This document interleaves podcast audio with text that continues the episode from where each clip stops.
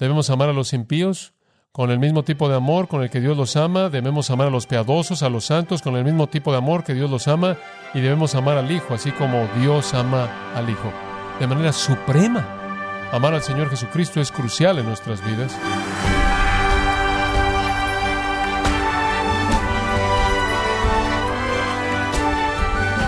Siempre sea usted bienvenido a su programa Gracias a vosotros con el pastor John MacArthur. Alejandro Magno disciplinó a un soldado también llamado Alejandro, diciéndole, o cambias tu comportamiento o cambias tu nombre. Si usted es creyente, está representando el nombre de Dios y preguntarnos cómo es usted conocido por el mundo. ¿Se comporta con amor? John MacArthur nos muestra razones específicas por las que necesita demostrar el amor abnegado de Dios para representarle fielmente. Esta es la serie El amor de Dios en gracia a vosotros. Entramos en profundidad y a lo alto y amplio y ancho en nuestra explicación del amor de Dios y tratamos de entender la altura y la profundidad y la extensión y la anchura del amor que sobrepasa el conocimiento. Y tratamos de estirar nuestros brazos lo más que pudimos y finalmente nos quedamos en silencio, incapaces de desenredar lo inescrutable, y no habíamos terminado porque necesitaba haber otra explicación acerca de cómo respondemos a ese amor. ¿Qué se requiere de nosotros? No nada más podemos colocar ese entendimiento grande del amor de Dios, publicarlo ahí y alejarnos tiene implicaciones inmensas y específicas y claras. ¿Cuál es la respuesta apropiada ante ser tan grandemente amados por Dios como Él nos ama? ¿Cuál es la reacción apropiada que los creyentes deben tener habiendo recibido este amor que sobrepasa todo, este amor perfecto? Y la respuesta es muy, muy clara en la Escritura. Nuestra respuesta consiste en manifestar ese mismo amor a otros. Ahí está, en una afirmación. Nuestra respuesta consiste en manifestar ese mismo amor a otros. La manera en la que Dios nos ha amado es exactamente la manera en la que debemos amar. Y esto entonces es la conclusión de todo. En Efesios capítulo 5, permítame tan solo leerle brevemente lo que Pablo dice al principio del capítulo.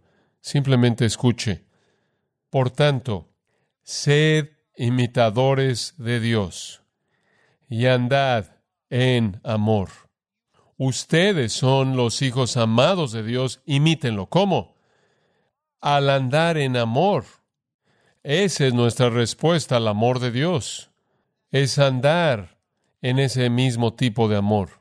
Pero quiero llevarlo a Mateo capítulo 5 por un momento, porque creo que esta responsabilidad, este deber, esta implicación del amor de Dios se presenta de manera tan clara en Mateo 5.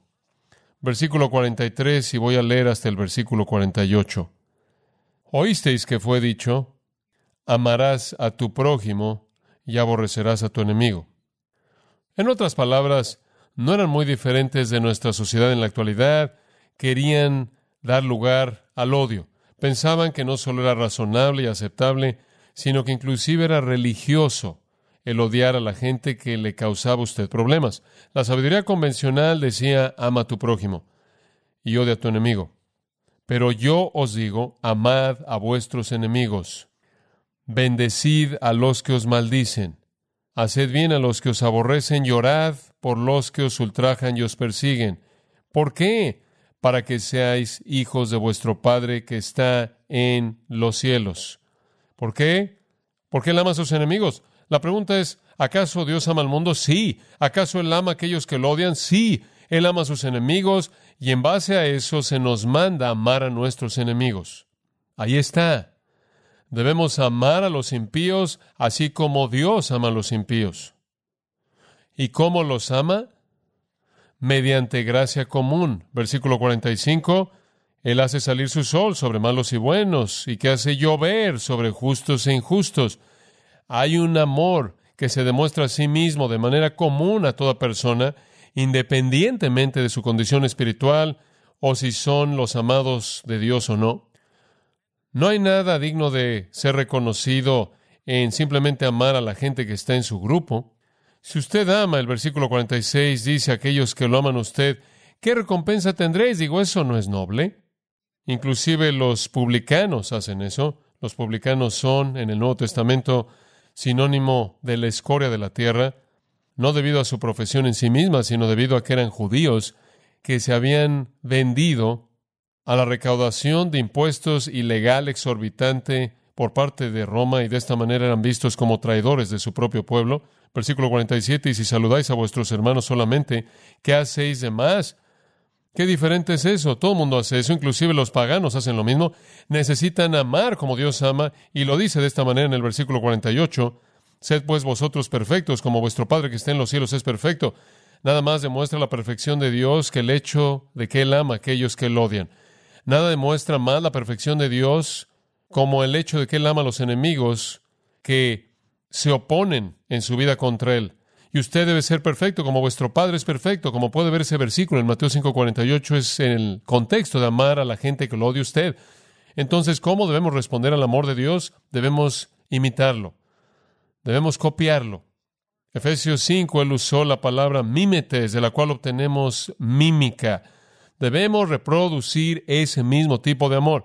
Y eso comienza con amar a los impíos como Dios los ama y compartimos con usted que Dios ama al mundo en un sentido ilimitado.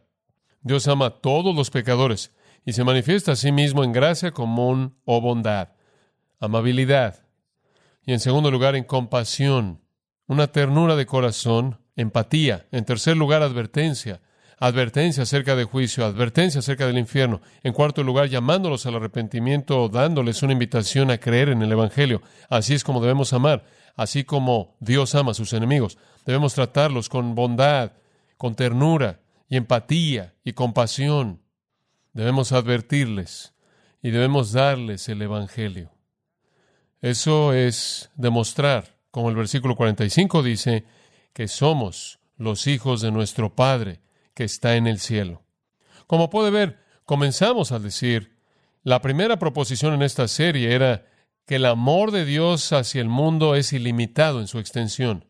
Esto es, Él ama al mundo. Juan 3:16, de tal manera amó Dios al mundo. Tito 3:4 habla de su amor hacia la humanidad.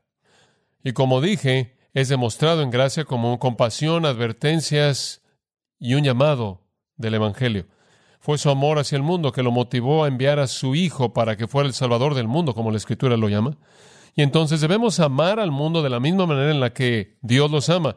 Eso significa que Debemos amarlos con bondad. Esa es la razón por la que Gálatas 6:10 dice, haced bien a todos los hombres, especialmente a aquellos que son de la casa de la fe, pero hagan bien a todos los hombres. O 1 Corintios 16:14, que todo lo que hagáis sea hecho en amor.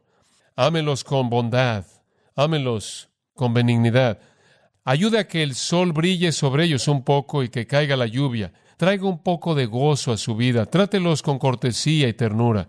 Después recordamos que el Señor amó también de una manera que lo hizo hablar de juicio.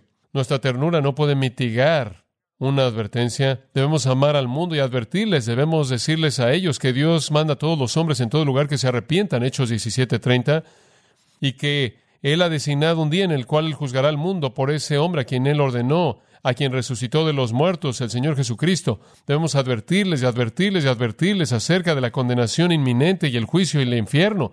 Y después, como Marcos 16, 15, debemos ir a todo el mundo y predicar el Evangelio a toda criatura. Así como Dios ama en esas mismas cuatro maneras, debemos amar, debemos reproducir su amor en el mundo con amabilidad y compasión y advertencias e invitaciones a creer. En segundo lugar, la segunda gran proposición que dijimos fue que el amor de Dios hacia el mundo es limitado en grado. Es ilimitado en su extensión, pero es limitado en grado. Dios no ama al mundo de la manera en la que Él ama a los suyos.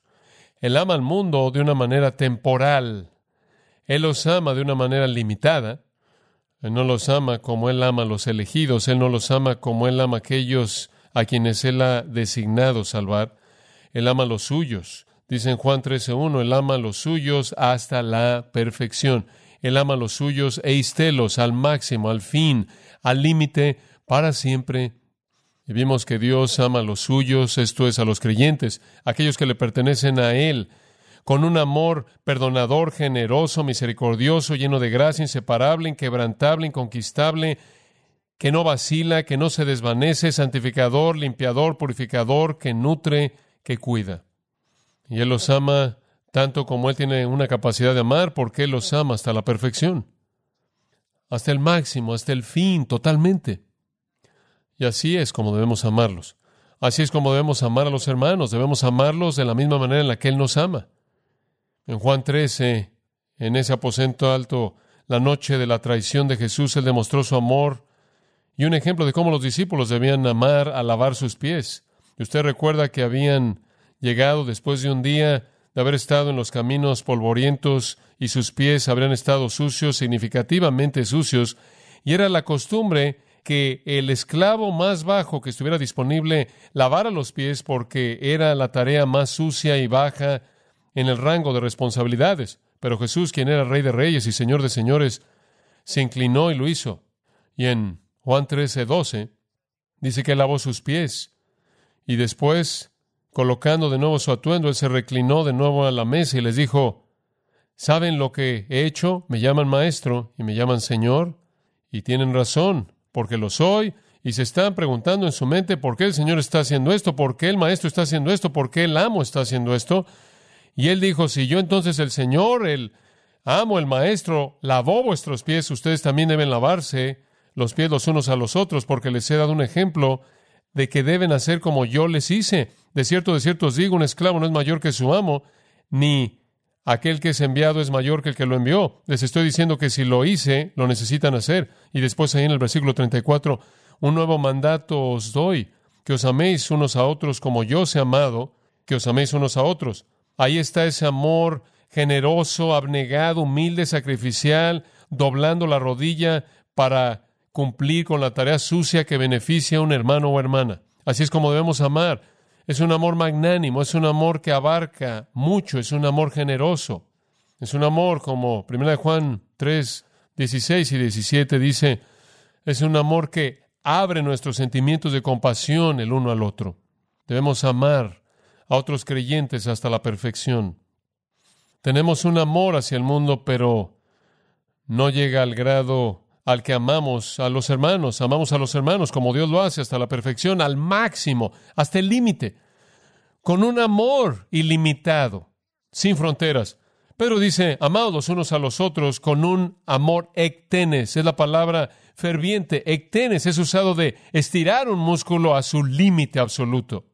Debemos amar a los creyentes hasta la perfección. Así es como somos perfectos, como nuestro Padre que está en los cielos es perfecto. Para entender eso, vayamos a Primera de Juan, capítulo 4, y este es el texto que el Señor realmente colocó en mi corazón. Primera de Juan, capítulo 4. Y aquí se nos da un llamado tremendo al amor perfecto. Si vamos a ser perfectos como nuestro Padre que está en los cielos es perfecto, entonces debemos manifestar amor, porque el amor es esa perfección de Dios. Y si vamos a ser semejantes a Dios, tenemos que amar como Dios ama, con un amor perfecto. Perfecto significa de nuevo al máximo, al fin, completo, minucioso, pleno, llevándolo al máximo, permanente, supremo, todo eso. Y Juan está escribiendo aquí a creyentes llamándolos a este tipo de amor, versículo 12. Al final del versículo él habla de que su amor está siendo perfeccionado en nosotros, versículo 17. En esto se ha perfeccionado el amor en nosotros, versículo 18. El perfecto amor. Juan no está escribiendo acerca de algún pequeño componente del amor o alguna cantidad disminuida de amor o algún grado menor de amor. Él está escribiendo acerca del amor perfecto para que podamos ser como nuestro Padre. Perfecto. Debemos amar de manera suprema, debemos amar hasta el máximo. Ese es el tema de Juan en los versículos 7 al 21. Quiero que lo vea conmigo y vamos a cubrirlo de manera muy breve. Comienza en el versículo 7. Aquí está la afirmación de apertura que echa a andar todo. Amados, amémonos unos a otros. Sí, aprendimos a partir de Mateo 5 que debemos amar a nuestros enemigos, debemos amar al mundo, como dijimos, con gracia común, compasión, juicio y advertencias e invitaciones del Evangelio, pero también debemos amar a los hermanos. Y este amor aquí es mandado de nosotros, amados. Y de nuevo le enfatiza que somos los amados. Esa es la razón por la que nos llama amados. Y entonces debemos amarnos unos a otros. Debemos demostrar el amor perfecto que nos hará los hijos perfectos de nuestro Padre Celestial perfecto. Entonces, el versículo 7 da la exhortación. Amémonos unos a otros.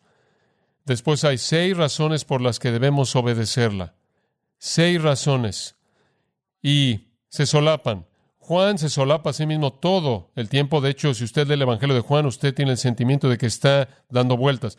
Debo decir, si usted lee la epístola de Juan, usted tiene el sentimiento de que va en círculos. Él recicla las mismas cosas, entretejiéndolas, solapándolas y repitiéndolas.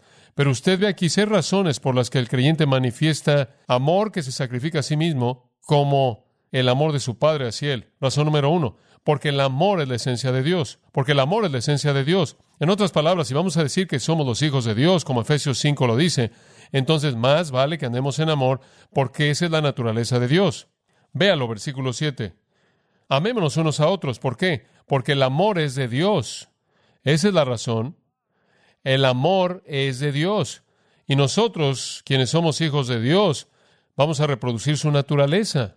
Clemente de Alejandría, hace mucho tiempo atrás, escribió algo que algunos podrán pensar que se acerca a la blasfemia, pero esto es lo que dijo. El cristiano verdadero practica ser Dios. ¿Usted piensa así? Cuando usted llega a momentos y días y asuntos en su vida, usted se dice a sí mismo, quiero hacer lo que Dios haría. Quiero pensar como Dios pensaría y decir lo que Dios diría y sentir lo que Dios sentiría y hacer lo que Dios haría. Quiero jugar a Dios en el mejor sentido de la palabra. Alejandro tuvo a un soldado en su ejército, Alejandro el Grande, quien tenía su nombre, el mismo nombre. El soldado fue sorprendido en algún tipo de infidelidad a la tarea que se le había asignado y Alejandro simplemente le dijo, cambia tu conducta o cambia tu nombre. Si usted va a decir que le pertenece a Dios, debería conducirse de una manera que es coherente con la naturaleza de aquel cuya naturaleza usted posee. Regresa al versículo 7. Amémonos unos a otros, porque el amor es de Dios. Todo aquel que ama es nacido de Dios y conoce a Dios. El que no ama no ha conocido a Dios, porque Dios es amor. Y entonces esperaremos que sus hijos anden en qué? En amor, en amor. El pueblo de Dios lleva su reflejo. Toda persona que habitualmente ama da evidencia de haber nacido de Dios. Debido a que el amor tiene a Dios como su fuente, aquellos que muestran ese amor dan evidencia de que son los hijos de Dios. Su vida y su amor son derivados de Él. ¿Sabe una cosa? Había gente en la iglesia, la asamblea a la que Juan escribió esta epístola, que estaban siendo influenciados por enseñanza mística que más adelante llegó a ser conocida como gnosticismo.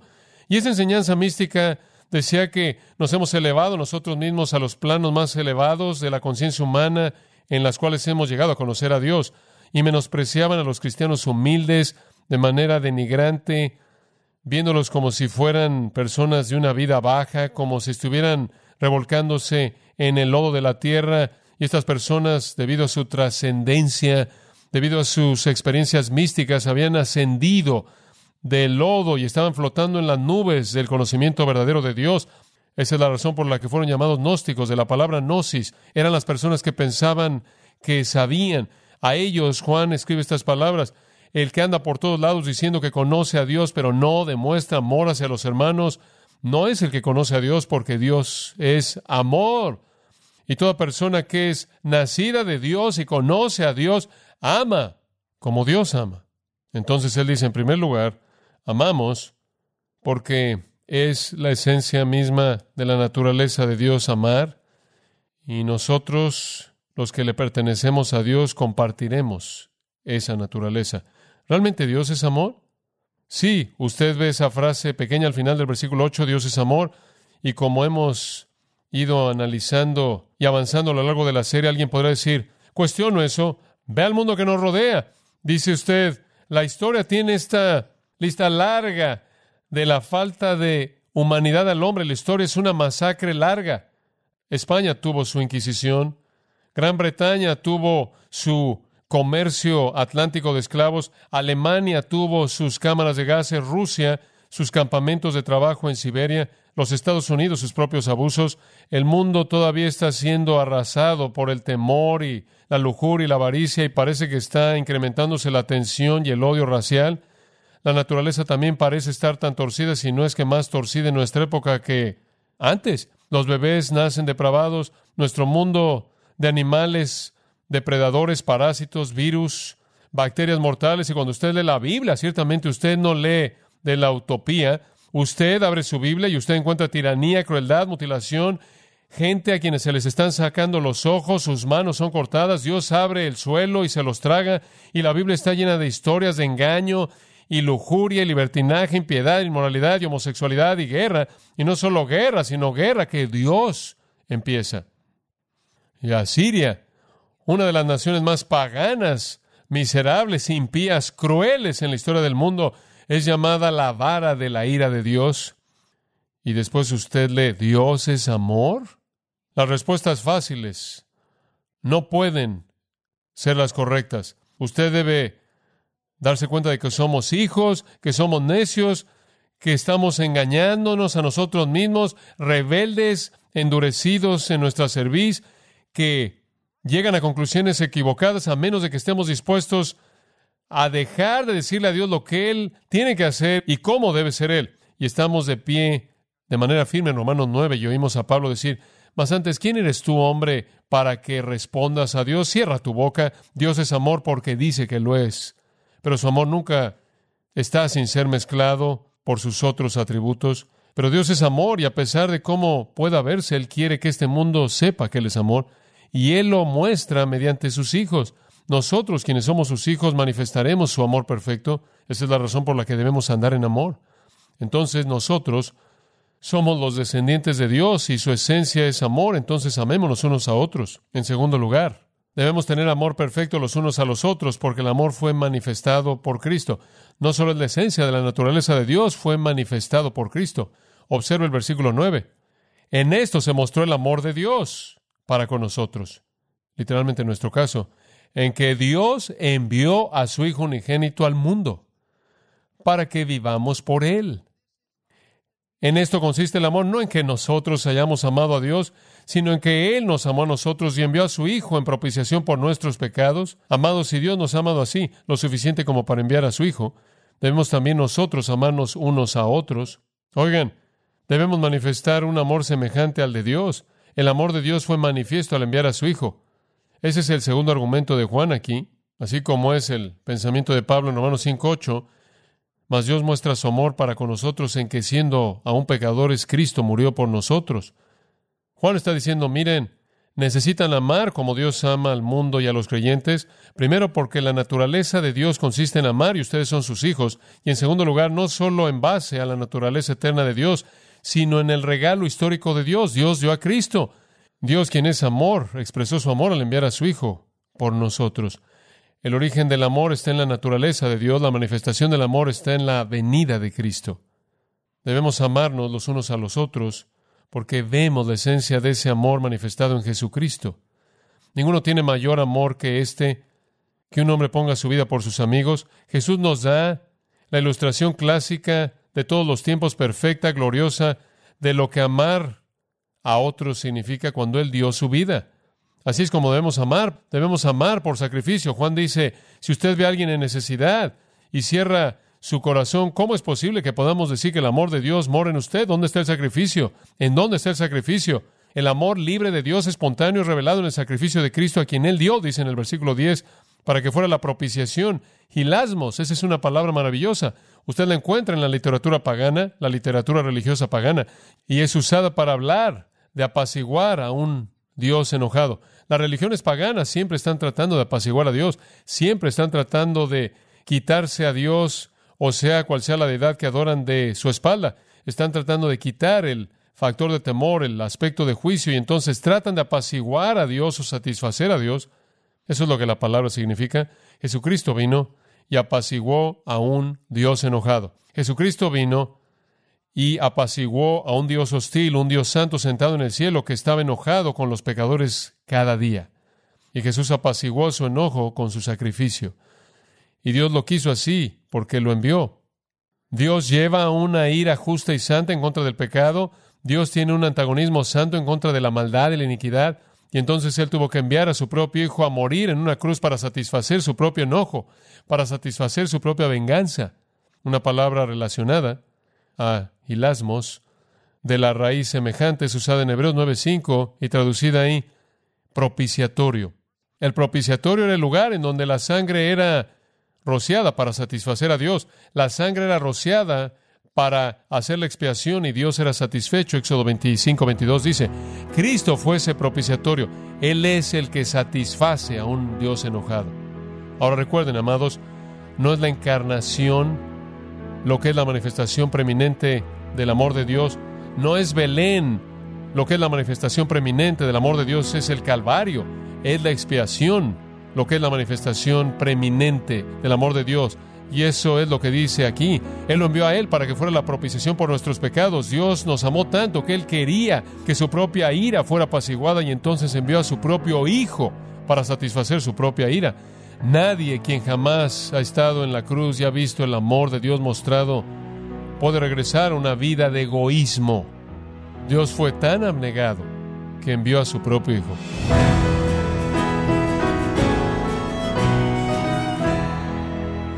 John MacArthur nos ha recordado que la respuesta apropiada al amor perfecto de Dios hacia nosotros es manifestar ese mismo amor hacia los demás como parte de la serie El amor de Dios, aquí en gracia a vosotros. Y quiero recordarle, estimado oyente, que tenemos a su disposición el libro El único camino a la felicidad, escrito por John MacArthur. En este libro John MacArthur nos muestra el gozo de ser un bienaventurado, y puede adquirirlo en nuestra página en gracia.org o en su librería cristiana más cercana. Y también le recuerdo que puede descargar todos los sermones de esta serie El amor de Dios, así como todos aquellos que he escuchado en días, semanas o meses anteriores, pudiendo leer artículos cristianos relevantes en nuestra sección de blogs en gracia.org. Si tiene alguna pregunta o desea conocer más de nuestro ministerio, como son todos los libros del pastor John MacArthur en español, o los sermones en CD que también usted puede adquirir, escríbanos y por favor mencione la estación de radio por medio de la cual usted nos escucha en gracia a vosotros. Es importante conocer no solo el país y ciudad de donde usted nos escucha, sino también la radio. Para quienes contactan nuestro ministerio por primera vez, pueden solicitar una copia del mensaje de promoción sin costo alguno, un mensaje por oyente únicamente. Si usted vive en los Estados Unidos o Puerto Rico, escríbanos a Gracia Vosotros, P.O. Box 4000, Panorama City, California 91412 o puede escribirnos a través del siguiente correo electrónico radio arroba En nombre del pastor John MacArthur, nuestra coordinadora de estaciones Marilina Caruli y del personal, le damos las gracias invitándole para que nos acompañe en la próxima edición para continuar desatando la verdad de Dios un versículo a la vez, aquí en Gracia a Vosotros.